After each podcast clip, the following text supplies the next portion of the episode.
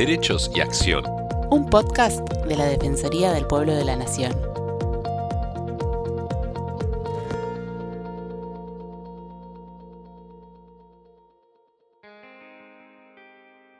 Hola a todos, ¿cómo están? Este es un nuevo podcast de la Defensoría del Pueblo de la Nación. Les habla Estefanía González Isola y estoy junto a Fernando Almirón para compartir con ustedes temas relacionados con el accionar de la institución.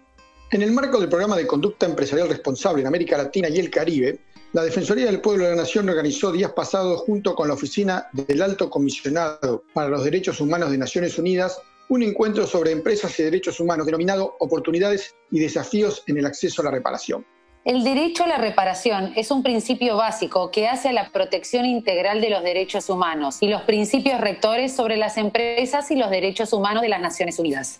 Hacen referencia específicamente a los mecanismos para obtener una reparación efectiva en caso de vulneraciones relacionadas con las actividades empresariales. Para hablar sobre el tema estamos en comunicación con la doctora Mariana Grosso, que es jefa del área de usuarios, obras y servicios públicos del Defensor del Pueblo de la Nación, quien fue una de las expositoras y organizadoras del encuentro. ¿Cómo te va, Mariana? ¿Cómo estás? ¿Qué tal, Fernando? ¿cómo están?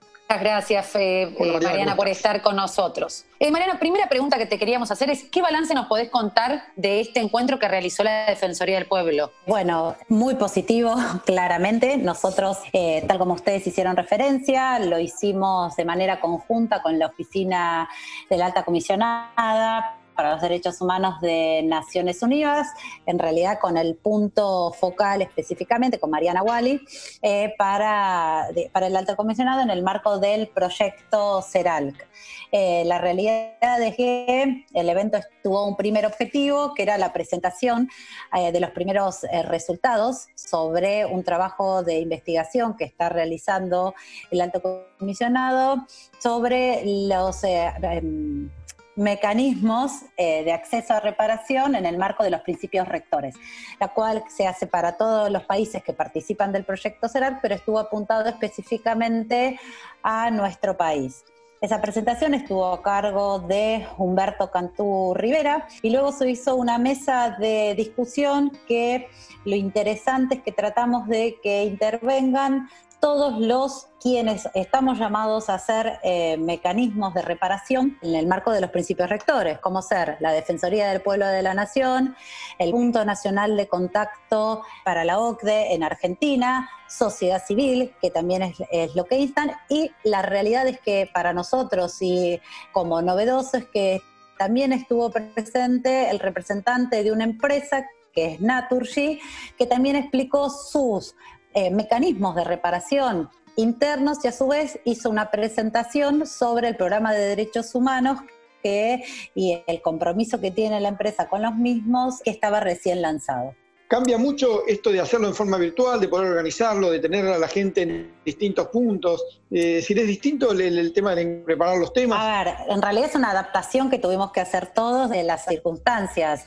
Digamos, eh, tiene eh, sus ventajas, sus desventajas. Creo que hay más ventajas en el sentido que pueden participar más cantidad de personas, que por otro lado, en algunos casos, tienen menos costos porque depende de dónde se haga, si hay que, eh, digamos, trasladarse o no, dependiendo del evento. Eh, pero sí es positiva, es cierto que la presencialidad y la cercanía tal vez da, nos da otro marco, eh, pero adaptándonos, digamos, entendemos que que salió un buen, un buen encuentro con mucha participación, que lamentamos digamos, que, no pudimos tener este intercambio, que había preguntas que se nos hacer a, quienes estaban eh, en la mesa pero bueno, fue por una cuestión de tiempo porque la verdad fue muy rico. Y parte de lo que quería decir es que específicamente eh, es importante tratar a conocer que, era otro de los objetivos que, que, tenía este encuentro, las posibilidades a quienes tengan sus derechos vulnerados de conocer cuáles son los mecanismos en el marco de los principios rectores.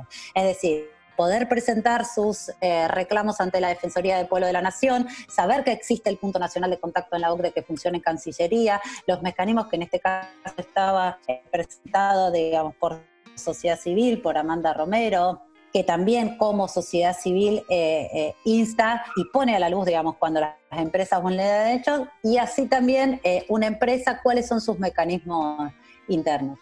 ¿La experiencia de esta empresa era una empresa de energía, la que presentó su no, Es una distribuidora de gas. De gas, de gas. Eh, distribuidora de gas, que justamente, digamos, previo ya tenían en agenda el lanzamiento de su plan de, derechos humanos.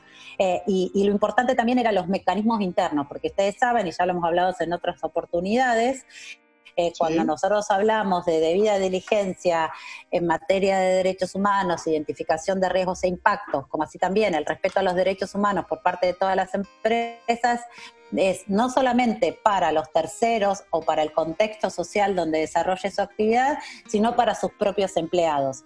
Y en realidad, parte de lo que nos, ha contado Bettina Yapur específicamente, eh, tenía que ver con los buzones para dejar eh, cualquier reclamo, la posibilidad de que anónimos, la confidencialidad que, tenían esos reclamos. Digamos, se, tiene que dar en el marco de lo que se pide, es qué características tienen que tener estos eh, procesos de, reparación, ¿no? que ese es el punto 31, de, el principio 31, perdón, de los principios rectores, que va para todos, tanto para los mecanismos judiciales de, reparación, que serían nosotros y el punto nacional de contacto, como para las propias empresas, ¿no? Legítimas, accesibles. Entonces, ¿quién debe garantizar el acceso a los mecanismos de reparación judicial o extrajudicial? A ver, a quien llama el, Estado es el que tiene que garantizarlo. En este caso, este evento es específicamente fue para mecanismos no judiciales porque ya ahí estaríamos hablando, bueno, eh, eh, cuando uno insta el mecanismo judicial, cuando, eh, digamos, es el acceso a la justicia y sus dificultades. En este caso fueron mecanismos no judiciales de reparación.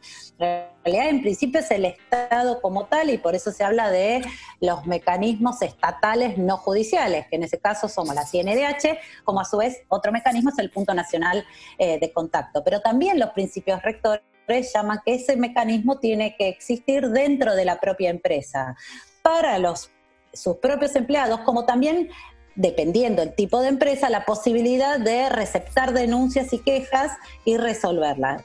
En este caso, como es una empresa distribuida, la que estuvo presente, claramente, aparte por la propia regulación en materia de servicios públicos de gas, eh, tiene que tener su mecanismo eh, conforme a la ley, digamos que regula el servicio, para resolver los reclamos de, eh, de los interesados. Y Marian, ¿qué papel pueden cumplir las instituciones nacionales de derechos humanos como la Defensoría del Pueblo de la Nación? Nosotros, como Institución Nacional de Derechos Humanos, eh, tenemos diferentes alternativas. Claramente está que nosotros no tenemos facultades, porque eso es, eh, digamos, para resolver cuestiones que tengan que ver con una reparación de carácter pecuniaria, económica, mejor dicho, pero sí a través de nuestros pedidos de informes, de nuestras recomendaciones o exhortaciones, no solamente estamos hablando de cuando el daño ya se produce, como otra vez ya lo he dicho, los principios rectores tienen un carácter preventivo, es decir, qué es lo que se busca es evitar hacer daño.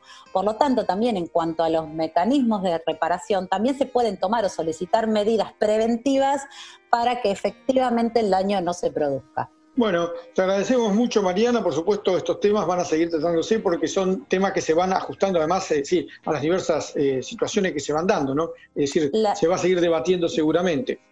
Sí, la realidad es que es un tema eh, muy amplio. La realidad es que las empresas desarrollan su actividad, son generadoras de eh, fuentes de trabajo, de crecimiento, de, aporte para el país.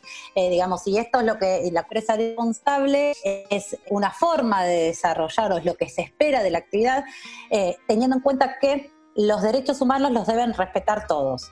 Digamos, las empresas chicas, las empresas grandes y, es eh, el norte a donde, como ya he dicho, la debida diligencia en materia de derechos humanos tiene que ser el norte para todas las empresas. Y claramente tiene que estar el Estado garantizando que efectivamente eh, se cumpla. Y como siempre, un placer y muy claro. bueno, muchas, gracias. por compartir esto con nosotros y bueno, y te esperamos la próxima vez. Muchas gracias. Gracias a ustedes. Derechos y Acción es un podcast original de la Defensoría del Pueblo de la Nación. La producción de este episodio estuvo a cargo de Bianca de Gaetano, Nelly Durán Cianotti, Martín Genero y Georgina Sturla. Podés encontrarnos en redes. Por WhatsApp, escribirnos al 113-762-4966. En Twitter e Instagram, buscanos como arroba DPN Argentina y en Facebook como arroba dpn.argentina.